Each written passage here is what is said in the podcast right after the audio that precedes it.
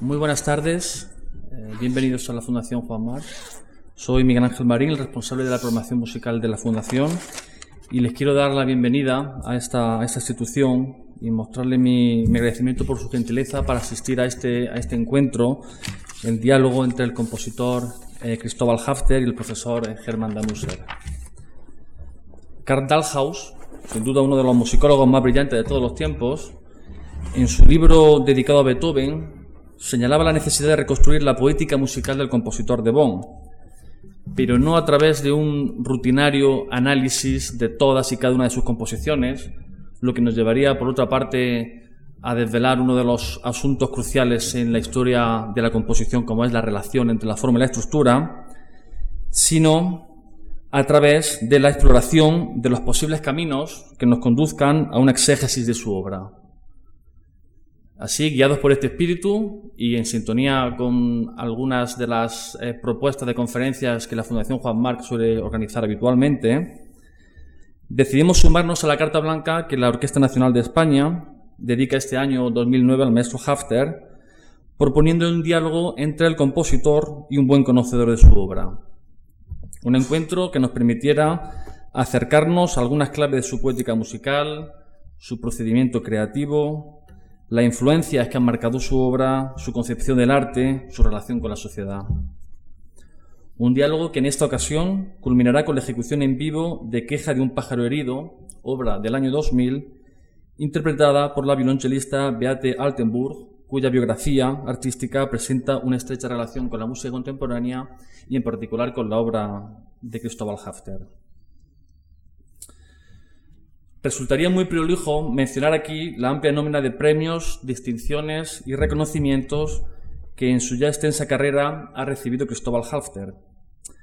Con la tranquilidad que me concede saber que ya disponen ustedes en el programa de mano de una semblanza personal y de un catálogo completo de su, prácticamente completo de su producción, me puedo permitir destacar solo aquellos méritos más sobresalientes de su biografía, como es su pertenencia a la Academia Europea de las Ciencias, las Artes y las Letras de París, la Academia del Arte de Berlín, Academia de Suecia, Real Academia de Bellas Artes de Madrid, Academia de Doctores de Madrid, Academia de Bellas Artes de Múnich y la Fundación Príncipe Pierre de Mónaco.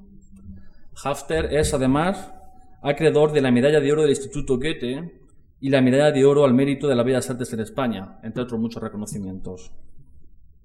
Con una trayectoria de estas dimensiones, no resulta extraño que su obra haya suscitado interés entre muchos investigadores entre los cuales me permito destacar al profesor Germán Danuser, a quien quiero agradecerle eh, la gentileza de que aceptara nuestra invitación para conducir hoy en Madrid este encuentro. El doctor Danuser, natural de Suiza, es desde 1993 catedrático de Historia de la Música en la Universidad Humboldt de Berlín, además de profesor invitado en la Universidad de Stanford y coordinador de investigación en la Fundación Paul Saja, en Basilea. Especialista en la música de los siglos XIX y XX, sus principales temas de investigación giran en torno a Richard Wagner, Gustav Mahler, la teoría musical, la estética y la historiología y la historia de la interpretación. Entre sus publicaciones más influyentes se encuentra su monografía sobre la música del siglo XX, aparecida en 1984 como último volumen de la Neues Handbuch der Musikwissenschaft, la fundamental Historia de la Música, coordinada por Karl Dahlhaus, con quien el profesor Danusser colaboró estrechamente en la Universidad Técnica de Berlín. Entre sus últimos trabajos está precisamente la coordinación que ha realizado de la edición completa de los escritos de Dalhaus en nada menos que 10 volúmenes, publicados entre el año 2000 y el 2008.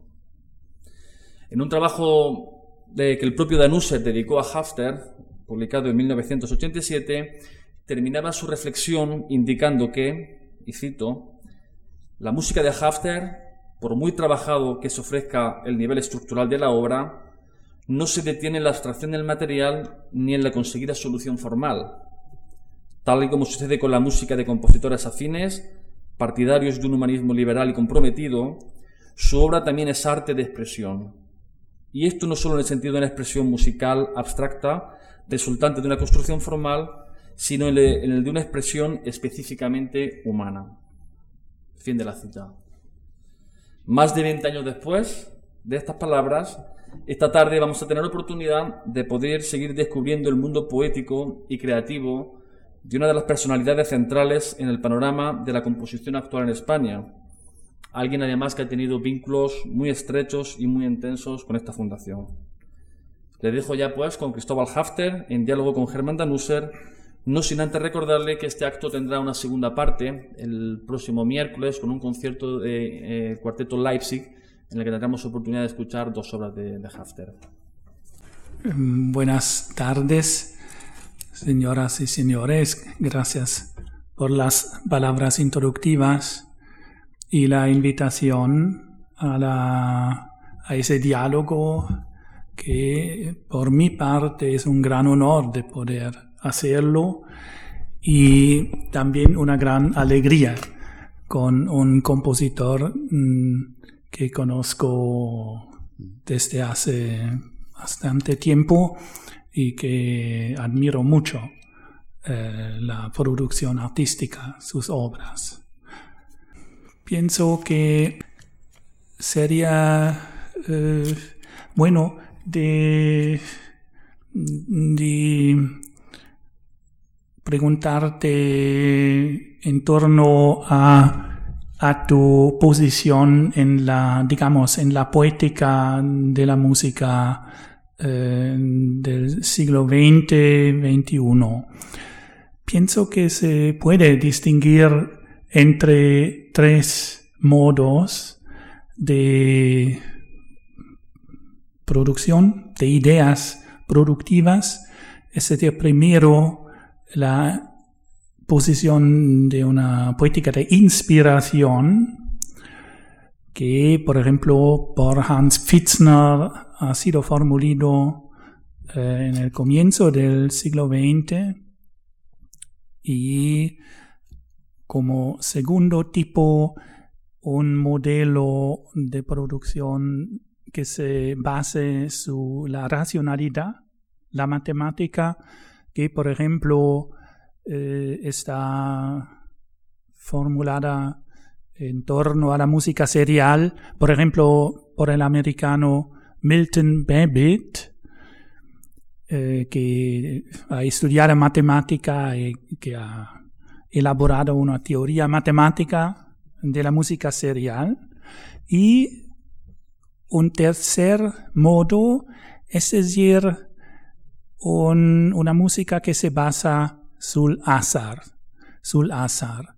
Y me parece muy interesante, Cristóbal, que leyendo tu texto que, que se encuentra en este libro, que mm, pienso es un texto muy importante para entender tu obra, tu mundo creativo, se encuentran todos los tres modos, eh, también los conceptos en, en, tu mundo creativo.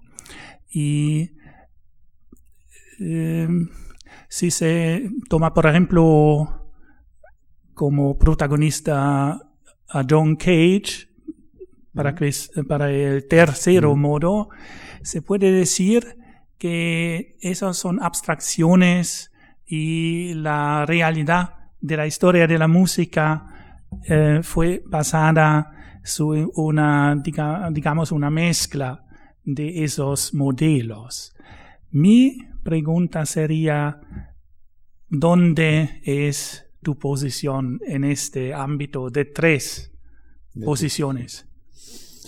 Eh, lo primero, muchas gracias por su asistencia, eh, las palabras que, han dicho sobre nosotros y, quiero además eh, agradecer la presencia de, mi gran uh, amigo Herman Danuser, que nos conocemos hace muchísimo tiempo y yo admiro su, su capacidad de conocimiento de la música en general, pero sobre todo la música contemporánea. Mm, sobre esta pregunta, eh, que, tiene mucho más calado de lo que aparentemente eh, aparece, él llama el, el proceso de inspiración, yo llamaría, mm, porque eso, lo de inspiración me suena un poco romántico y, y un poco literario, yo llamaría intuición. La intuición sonora, la intuición de escribir una obra, la intuición de una forma. Em, decía Zubiri, que, tan ligado también a esta casa, que la intuición es una forma de conocimiento. Se puede conocer algo por intuición. Y yo creo que el proceso del compositor estriba entre las dos primeras fases que ha dicho el profesor Danuser. Es la intuición y el proceso de racionalización de esa intuición. A uno se le puede, puede intuir una obra, y luego en el proceso de elaboración, que es el segundo proceso, racionalizar esa intuición, a uno se le puede, pensar, pues esto que se me acaba de ocurrir es una estupidez, no merece la pena seguir adelante. O lo contrario, esto que parece una tontería, en el proceso de elaboración, de racionalizar ese proceso, esa, intuición, aquello va tomando un cuerpo diferente y va entonces merece la pena de dedicarle el esfuerzo del proceso creacional. Y la última, la última fase, que es el azar, lo imprevisto, yo creo que interviene en los tres, en los dos procesos anteriores, el azar está presente continuamente entre nosotros. Y lo, que yo hago es utilizar ese azar, utilizarlo como positivo, aunque sea algunas veces sea terriblemente negativo, pero siempre procurarle sacar partido a algo que ha ocurrido y que es azaroso completamente. También lo, hago en mi obra. Hablábamos hace, un momento, antes de, de, entrar aquí, hablábamos de cómo hoy algunos compositores escriben con ordenador y el ordenador es el enemigo acérrimo del azar. Eh, aunque podamos hacer cualquier cosa, pero siempre eh, eh, intenta ordenarlo. Y a mí lo que me gusta es utilizar ese azar tanto en el proceso creativo. Hay veces, hay veces que yo dejo una página de una, la obra que estoy haciendo, la dejo por la noche, por la tarde, y no muevo un papel. Y al día siguiente vuelvo por la mañana sobre esa página y la veo de otra manera. O pasar la hoja, decir, este, esta página está llena, tengo que coger otra hoja. Y solamente eso es, eso es azaroso. Y eso es algunas veces positivo y algunas veces es negativo porque me olvido de algo. Pero ese proceso de azar me parece que es, eh, que es muy importante y lo utilizo en mi, eh, en mi creación. Luego vamos a escuchar una obra de violoncello que está toda perfectamente escrita, toda no hay una sola nota que, que, se deje, eh, que, que esté fuera, pero en el proceso de recreación interviene el azar. Y eso yo lo tomo como positivo. Por lo tanto, utilizo las tres formas que me hablan. Muchas gracias de tu eh, interesante contesta a estas preguntas. Pienso que sería interesante de eh, conocer, digamos, eh, cómo en la creación de una ópera, obra específica los tres factores se ponen en junto, conjunto. Mm. Em, entonces, eh, lo que a mí me parece es que en, en, tu contesta se ve que Cristóbal Halfter es un compositor con firmes eh, bases en la digamos en la poética musical de la traducción que eh, por ejemplo se se ha evolucionado durante todo el siglo XX hasta, hasta estos días. Hay muchos eh, malentendimientos en estas cosas.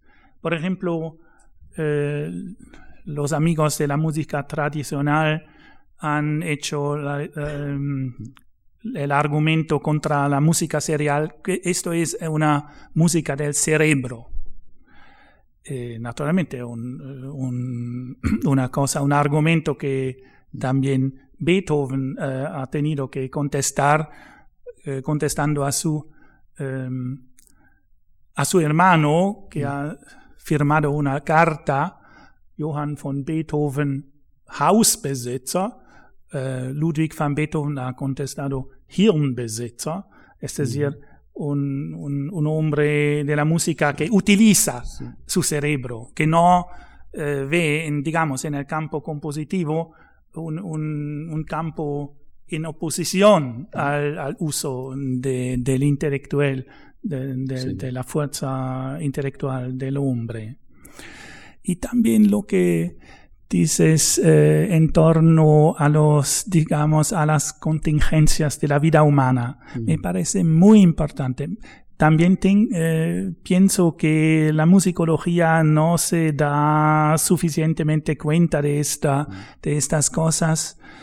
Naturalmente, estudiando los papeles, los manuscritos, se puede ver que un, un, una asignatura se rompe pero lo que, lo que significa es, esto es, es, una cuestión muy, muy importante. Se sabe que compositores como Arnold Schoenberg, por ejemplo, eh, han sufrido, digamos, por la situación de contingencia. Si el eh, proceso de escritura compositiva fue interrotto, no era posible más de prender el filo y de continuar el proceso creativo. Así tenemos eh, muchos fragmentos fundamentales de Schoenberg, a Jakobsleiter, Moses und Aaron, otras grandes obras de, las cuales eh, la contingencia de la vida ha interrotto eso, esa eh, cosa.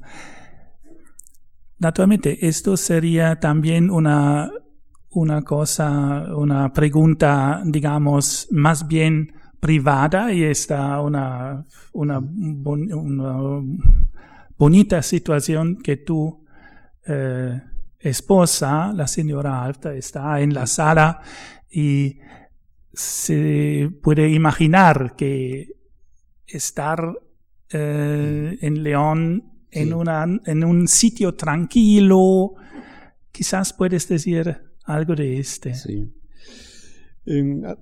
al, principio has, dicho que es la música, eh, eh, algunas veces me dicen que mi música es eh, cerebral y yo es el mayor elogio que se me puede hacer porque la utilización del cerebro me parece que es importante en cualquier actividad que uno se dedique. Eh, voy a poner el, ejemplo de eh, mi abuelo, eh, se llamaba Cristóbal Jiménez Encina, era médico y fue durante muchos años médico del Teatro Real y venían a verle pues el típico tenor que cantaba, pues, cantaba pues por intuición. Y uno de ellos le dijo, eh, mire usted, doctor, yo es que canto con el corazón. Y mi abuelo le dijo, pues mire usted, no estaría mal que algunas veces utilizase la inteligencia. Y esto me lo contaba mi abuelo y a mí me, hizo mucha impresión, porque ¿por qué esta cosa de el corazón es una víscera y la inteligencia está en la mente, que es lo más noble y lo más alto que tiene el ser humano? Y la mente nunca podrá hacer una obra que no sea humana, porque la mente es humana. Por eso mi afición también a la matemática, Germán lo sabe muy bien, a la matemática, a la física, porque ahí está, funciona el cerebro, funciona la mente, y nunca es una cosa fría, siempre es algo eh, bello. Mm, me gusta referir algunas anécdotas. Ustedes saben muy bien que el año 1919, eh, en el eclipse solar del año 1919, se demostraba, estaba a punto de demostrarse la teoría de la relatividad porque eh, Einstein, Einstein, decía que el Sol hacía cambiar eh, la orientación de la luz y por lo tanto las estrellas no las veíamos en donde están durante el día. Entonces, por el eclipse solar, las estrellas estaban en su sitio porque no había influencia de los rayos de luz que cambiaban la orientación de la luz.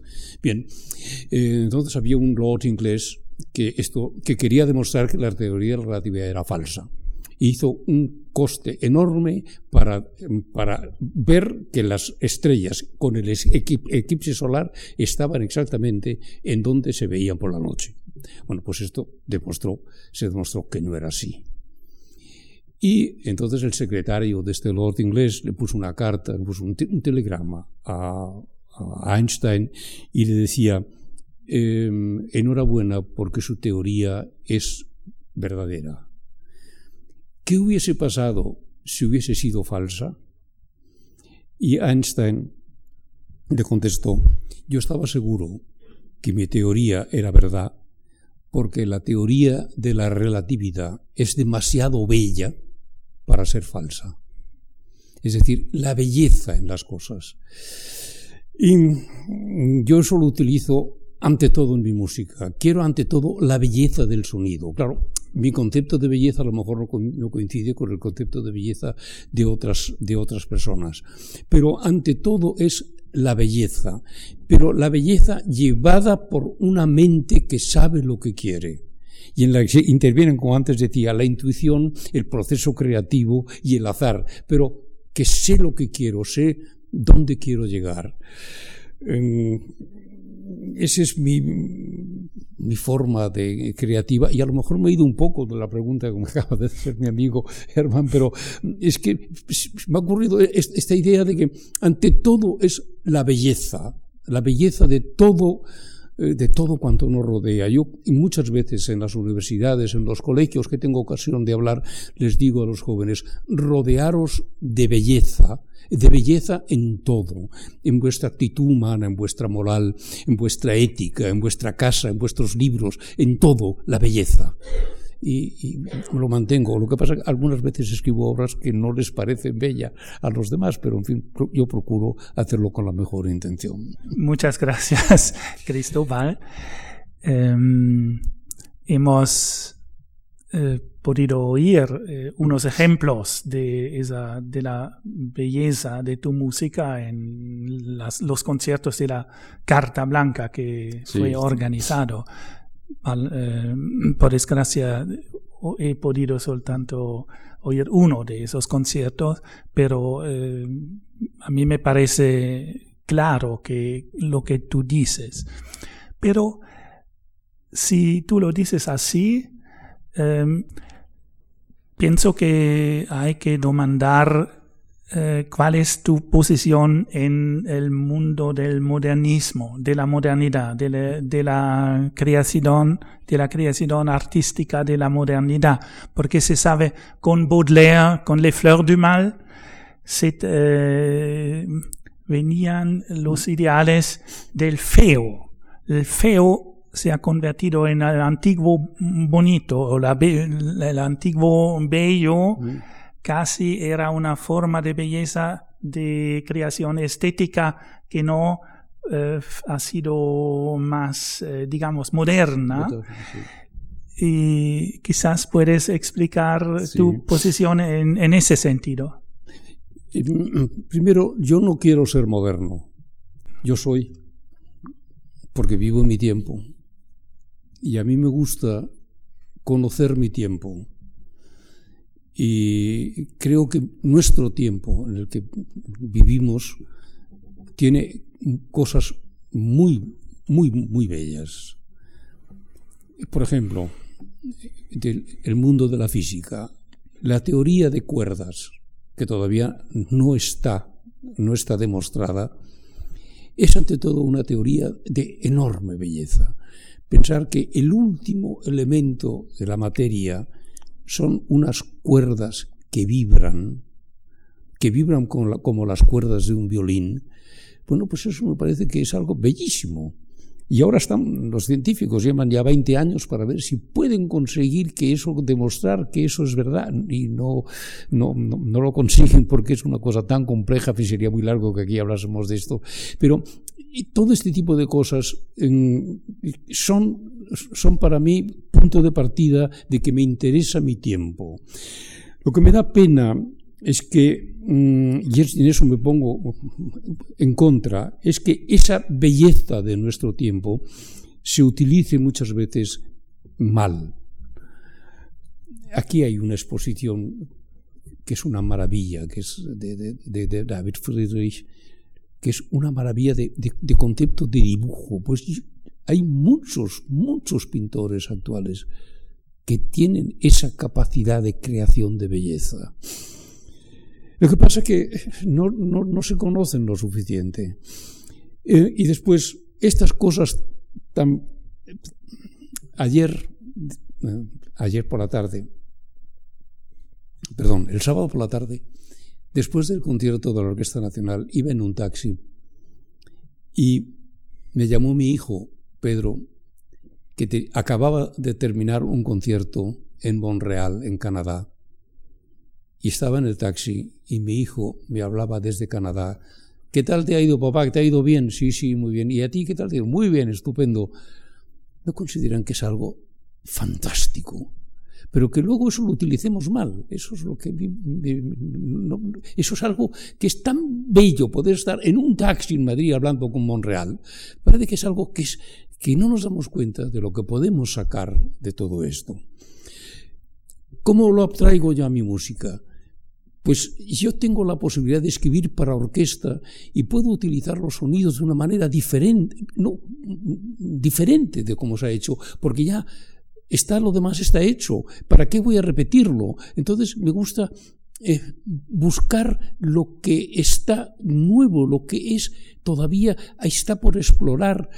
Y por eso quizá mi música suena un poco extraña, pero es una intención, intención de buscar la belleza en lo nuevo, en lo que todavía está por descubrir.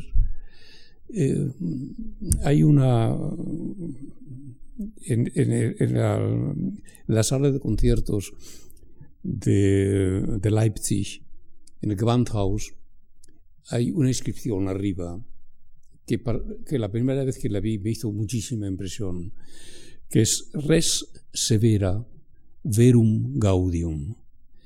En las cosas serias, en la severidad, está la verdadera alegría. Se nos olvida en, el tiempo de hoy. En la, res severa, las cosas, las cosas severas, serias, profundas, hondas, ahí está la verdadera alegría.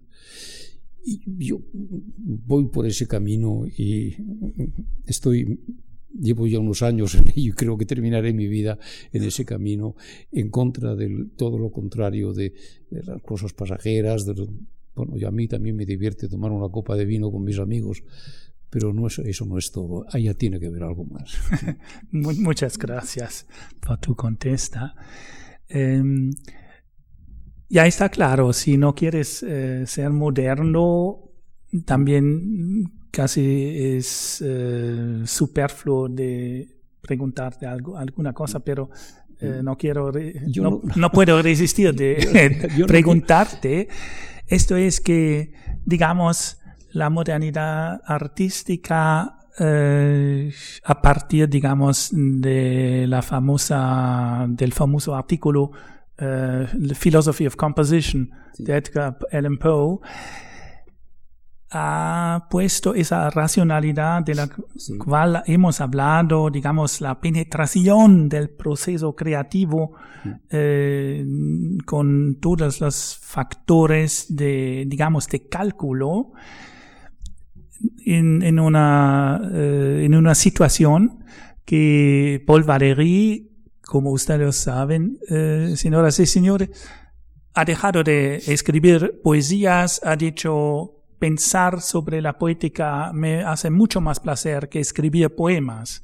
Y Stravinsky casi lo ha reiterado, de escribir las obras eh, le gusta mucho más eh, que oír las obras ejecutadas, que es, eh, por ejemplo, contigo. Es claro, es que quizá el momento, el, momento más bello de la obra es el momento de, en, que, en, que, se está haciendo.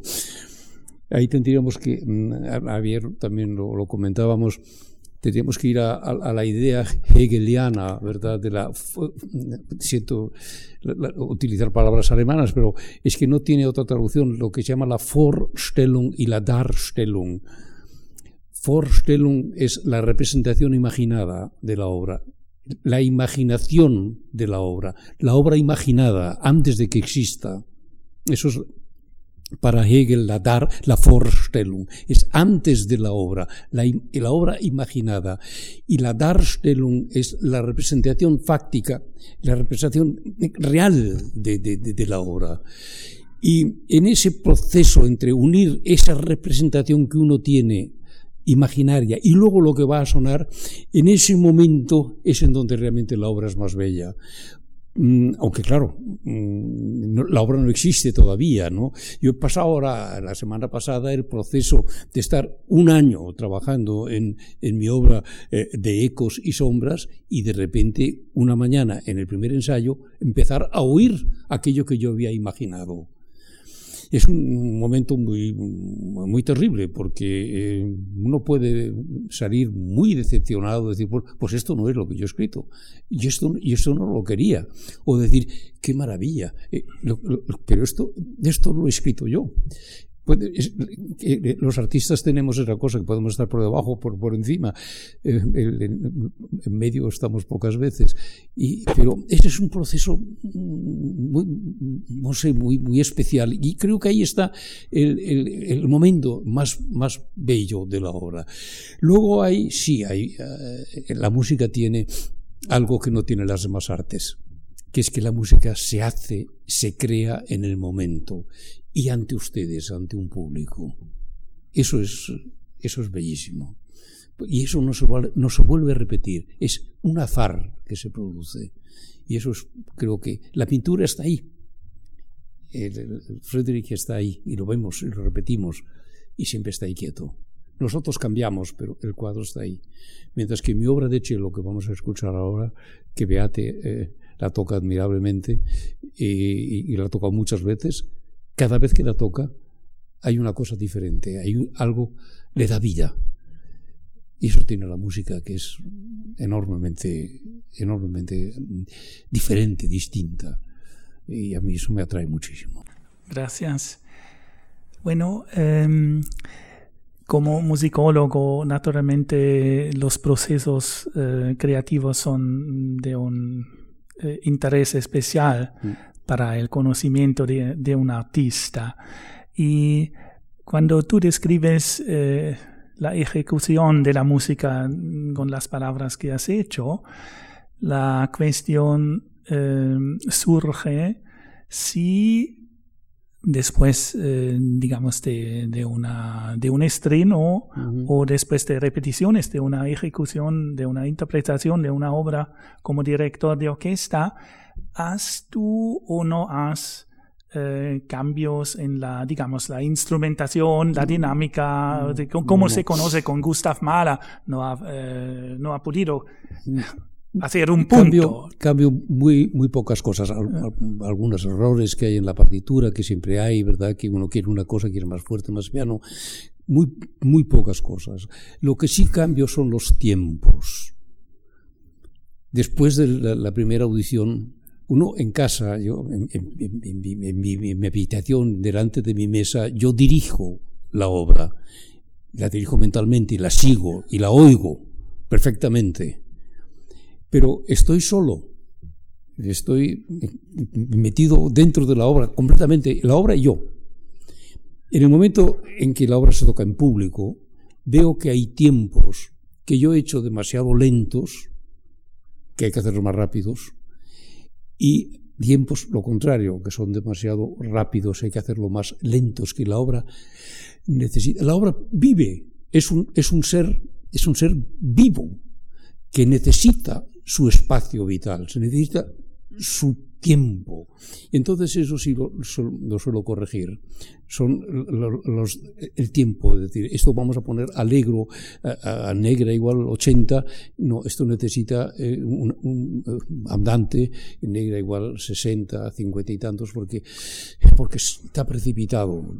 Eh, ahí sí cambio las cosas, porque lo que es curioso es que el director, y esa es la ventaja que tiene el director que dirige su propia obra, en el director siente la comunicación con el público. Yo tengo el público detrás, tenemos el público detrás, pero hay una comunicación. No se sabe por qué, pero hay una comunicación. Y una comunicación que, es, eh, que, que, hace que la obra sea de otra manera. Yo los tres días que he dirigido de ecos y sombras, los tres días las he dirigido de una manera diferente. Porque todavía estoy experimentando, estamos conociéndonos mutuamente. En verdad estamos, todavía no nos hemos presentado completamente el uno al otro y, y, y dirijo pequeñas cosas que quizá el único que lo perciba sea yo, pero pero sí existe. Y luego la presencia del público. Voy a, perdona, voy a contar una cosa que es una realidad. Ustedes saben que en la quinta sinfonía de Tchaikovsky, al final hay tres, cuatro acordes y un silencio. Y parece que la, sinfonía ha terminado y luego continúa.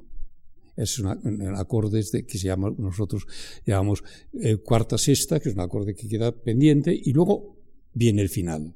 Y hay un silencio. Y yo les mmm, propongo que escuchen eh, una grabación, o dos grabaciones, una grabación hecha en estudio y una grabación hecha en directo.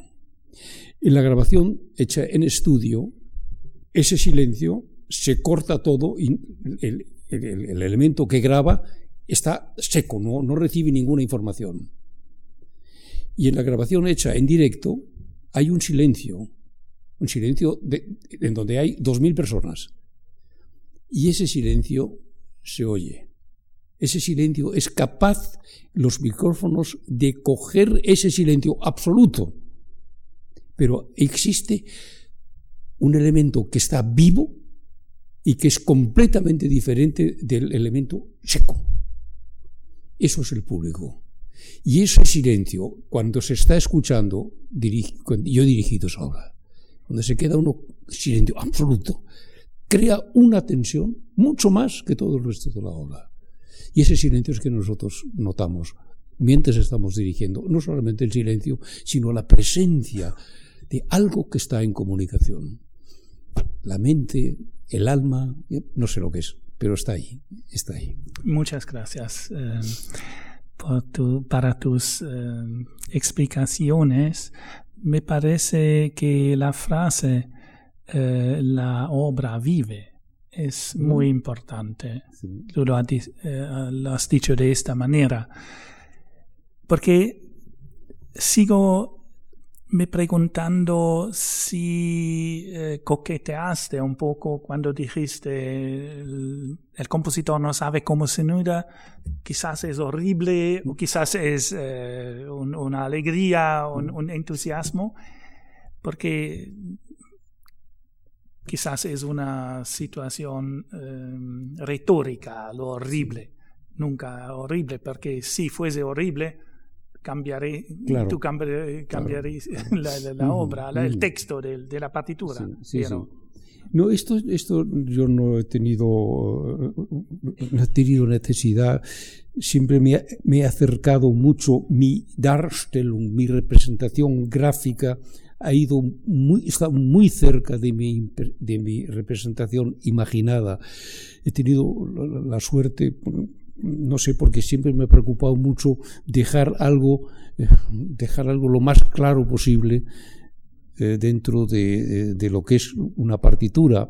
De, decía Mahler, en la partitura está absolutamente todo. El que toca la partitura tal y como está, está tocando la obra. En la partitura está todo. Y luego decía, menos lo esencial. Y esto que parece una contradicción e, es una realidad, porque lo esencial que es, pues el intérprete, la presencia del público, la comunicación, eso es lo esencial de una partitura. Y eso no se puede escribir, y eso es terrible. No se puede, a lo mejor es lo bonito, pero no se puede escribir. Gracias.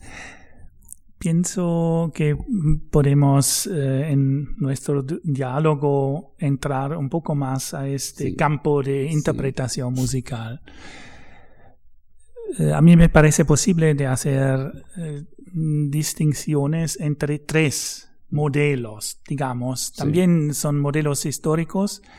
El primer modelo lo llamaría ejecución, Ausführung, Aufführung en, en, alemán. Interpretación. ejecución.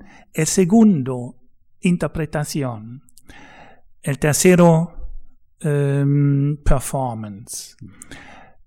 Y la diferencia entre ejecución y interpretación sería que, según los teóricos del siglo XVIII, una ejecución um, tiene como objetivo eh, de hacer audible eh, el texto, digamos, el texto escrito. Sí, con los famosos teóricos eh, del siglo XVIII, es una forma de hacer sonible, sonar lo escrito, casi de modo directo, casi de modo más o menos directo. La interpretación, la categoría más tarde. El texto de una obra está presupuesto y también, digamos, una posible historia de interpretaciones, de leer un texto diferente, diferentemente. Es decir, es una forma, digamos, de hermenéutica de, de la cultura de interpretación. Em, que, tenemos em, y eh, al cual eh, quiero que te preguntarte unas cosas. El tercer modelo, performance, se despide del texto. Mm. Conoce soltanto el acto de performance el texto eh, sepulto no interesa más un texto y no interesa en ningún modo una relación entre lo que se oye mm. y lo que está escrito. Eso no existe para, digamos, los, es performance, es performance. Bueno, entonces, para mí sería muy interesante de aprender si tú te ves eh, más como intérprete de tu misma música o de, también naturalmente de obras de otros compositores también, o de una persona que quiere ejecutar eh, lo más fielmente posible eh, lo que está escrito. Pues es una mezcla entre las dos cosas.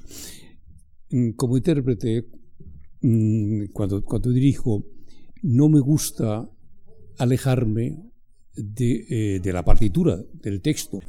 Eh, me gusta acercarme lo más posible a la partitura. Pero claro, eh, vamos a decir, en Stravinsky está, en Mahler también está todo perfectamente descrito, la dinámica, las alturas, todo. Pero bien, por ejemplo, en Bach, Bach no tiene dinámica, Bach no pone fuerte ni piano. Entonces, ¿cuál es? Eh, nosotros utilizamos el fortísimo y el pianísimo, y Bach esto no, no, no, no, lo necesitaba, no lo ponía. Mm, entonces ya viene una interpretación. Igual entonces me pasa en, en, en Stravinsky, es decir, acercarse lo más posible, pero luego vamos a entender, ¿qué entendemos por fuerte? Que entendemos por piano. Tenemos que medirlo en decibelios. ¿Qué entendemos por negra igual 60? Pues si son 60 negras en un minuto, o sea, un segundo. Pero eso en el momento de ejecutar la obra resulta que el corazón funciona de una manera más deprisa por la tensión y entonces no son 60, son 80. Después, ¿qué entendemos por sonido mm, de flauta?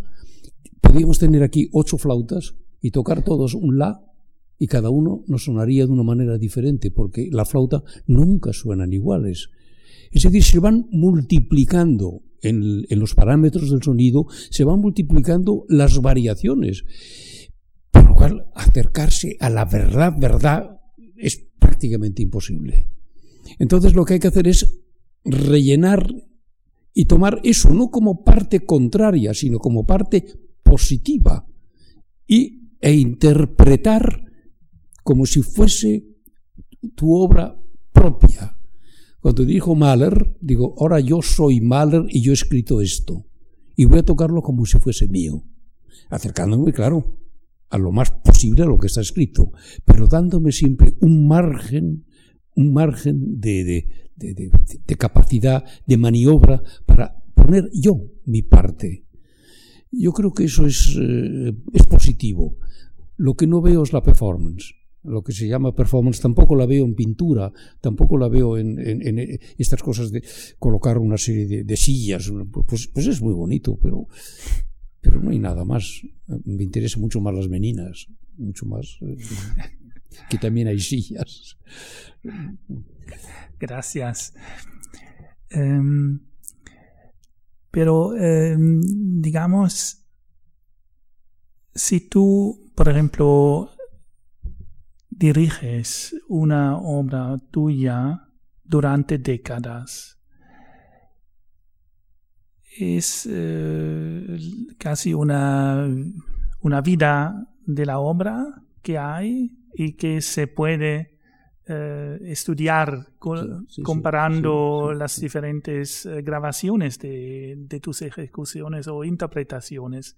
¿Piensas que sería posible? O del otro tipo que me hace preguntar estas eh, cosas a Cristóbal Halfter se ve compositores como Stockhausen que ha trabajado extremadamente duramente para entrenar un grupo específico que ha tocado su música y solamente su música em, de un modo que él como compositor ah, ha aprobado. Quizás esas eh, preguntas son relacionadas con tu manera de notar la música. Mm.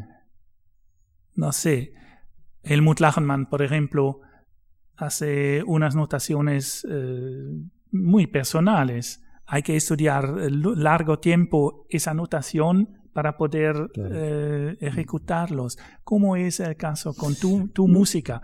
¿Piensas que es necesario que tú haces o hagas eh, interpretaciones que pueden servir como modelos para el futuro. O tú dices, eh, eso es mi texto, la recepción del texto, la interpretación está abierto.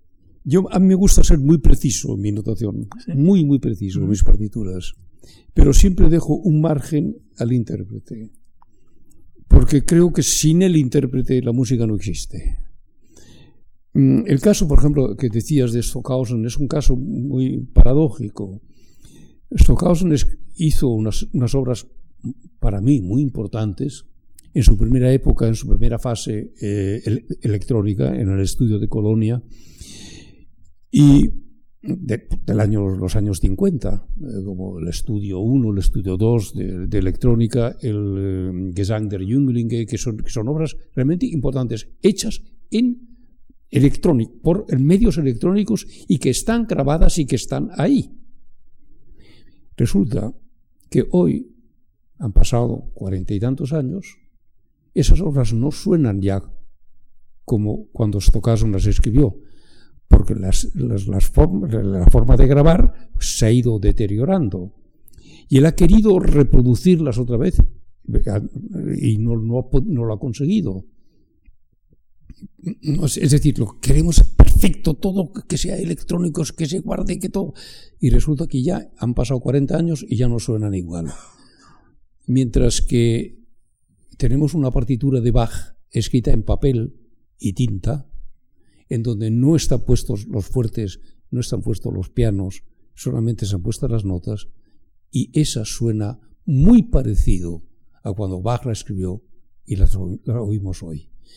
¿Por qué? Porque hay una interpretación humana y por mucho que cambie el ser humano, nos acercamos mucho más nosotros, nos, entre nosotros, que entre nosotros y la máquina. Por eso yo todo lo preciso que, puedo, pero siempre dejando un margen que el intérprete que se acerque a mí, que lo toque como él cree que, que debe de hacerlo. Claro, si lo toca, yo pongo que sea muy deprisa y lo toca muy despacio, yo me pongo muy nervioso y no me gusta nada. Ahora, en ese muy deprisa caben muchas interpretaciones y cuando se hace con conocimiento y se hace lo que antes hablábamos con inteligencia, se hace con sensibilidad, se hace con racionalización de lo que se está haciendo, yo lo acepto con mucho gusto, lo acepto muy bien. Sí, muchas gracias. Pienso que son importantes tus, uh, tus frases para entender lo que, lo que tú has creado en la música. Bueno.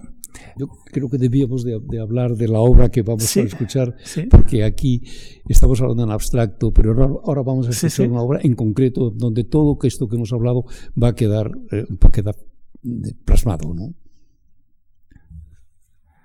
Eh, he pensado que quizás podrí, puedo, podrías puedo hablar de, eh, hablar de, de tu eh, obra. Esta es una obra para violonchelo solo que me pidió el concurso Casals, Pablo Casals, que se, se, celebra en Alemania en el año 2000, y me pidió como obra obligada para los concursantes. Me pidieron una obra de cello solo. Y yo escribí esta, esta obra bastante difícil, que, tiene, que, eh, tenían que tocar los 20 últimos concursantes del, concurso Pablo Casals. Me ha ocurrido alguna vez, y no me importa eh, repetir, he contado esta anécdota, porque me ha ocurrido en algunas otras ocasiones.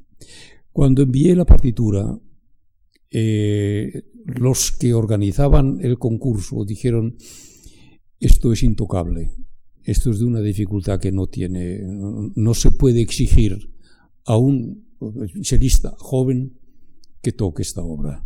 Y sobre todo que la, que, que la toque, la tenía que estudiar en un mes, porque eran los últimos y en un mes tenía que estudiar la obra, aparte del resto del programa que tenía que interpretar.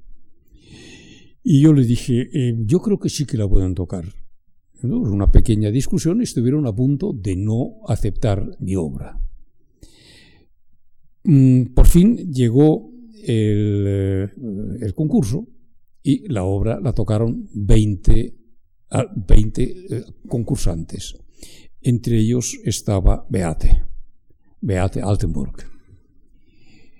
Y la extrañeza del jurado fue enorme, porque los que no eran capaces de tocar esa obra eran seis o siete chelistas que estaban en el jurado, porque no estaban capacitados para entender una obra diferente a lo que ellos habían estudiado normalmente. Entonces, era un, un proceso de cambio de generación. Esa generación de chelistas era incapaz de tocarlos, pero los jóvenes sí. Y esto me ha ocurrido alguna vez más. Beate eh, destacó entre esos eh, concursantes, ahí está que la sigue tocando y sigue haciéndolo eh, muy bien. Después, eh, ¿por qué es la queja de un pájaro herido?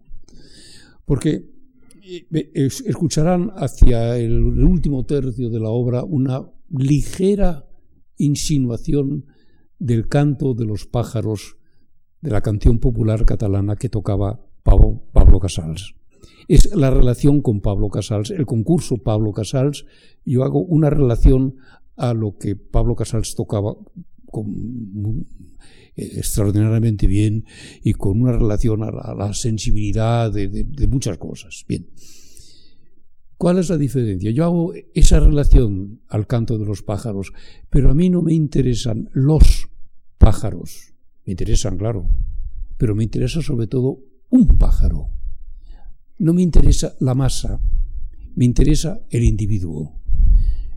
Eh, cuando hay un, un, grupo de muchas personas y yo me encuentro en esas personas unidas, por ejemplo, en un estadio de fútbol, me encuentro absolutamente solo, mientras que con una persona a solas me encuentro enormemente acompañado.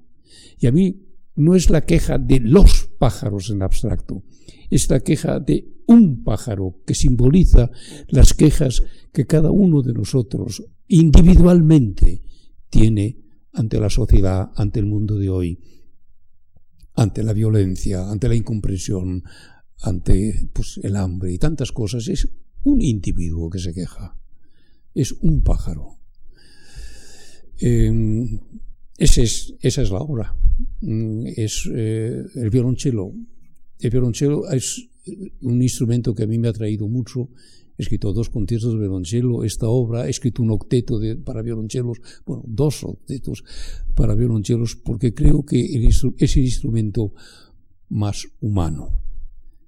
Porque es un instrumento que el intérprete arropa, que el intérprete se abraza a él. El violín está aquí, la guitarra, sí, pero la guitarra está tampoco, la guitarra es bastante humana también, pero esta cosa de, arropar al instrumento, es de, abrazar. Me parece que hay un, como, como algo instintivo de, de, de, comunicación con el instrumento. Eh, algunas veces me voy un poco lejos, pero quiero que vean un poco mi mentalidad. En, en la ciudad de León hay un, un, museo que es una maravilla, que es en donde se exponen las, primeros, las primeras formas de escritura y de, escultura de la humanidad. Me refiero al Museo de, del Arte y de la Cultura Mesopotámica. Y ahí, hace poco que lo he visitado, encontré una estatua pequeñita de 8.000 años antes de Cristo, que era una estatua orante. ¿Y cómo estaba esa estatua? Así. Esta actitud así es algo que nos acompaña a la humanidad desde 8.000 años antes de Cristo. Entonces yo enseguida pensé en, en el violonchelo. El violonchelo es así, está como orante. Y de ahí viene mi, mi afición a, al, al, aparte de la, belleza de su sonido. Bueno, pues esta es um, una explicación muy por encima de, la obra Quejas de un pájaro herido y oirán al principio como, una especie de de intranquilidad.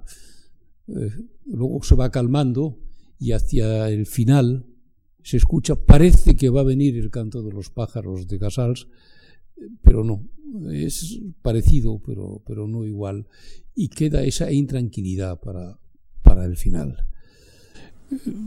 ¿Podemos escucharla, te parece? Sí.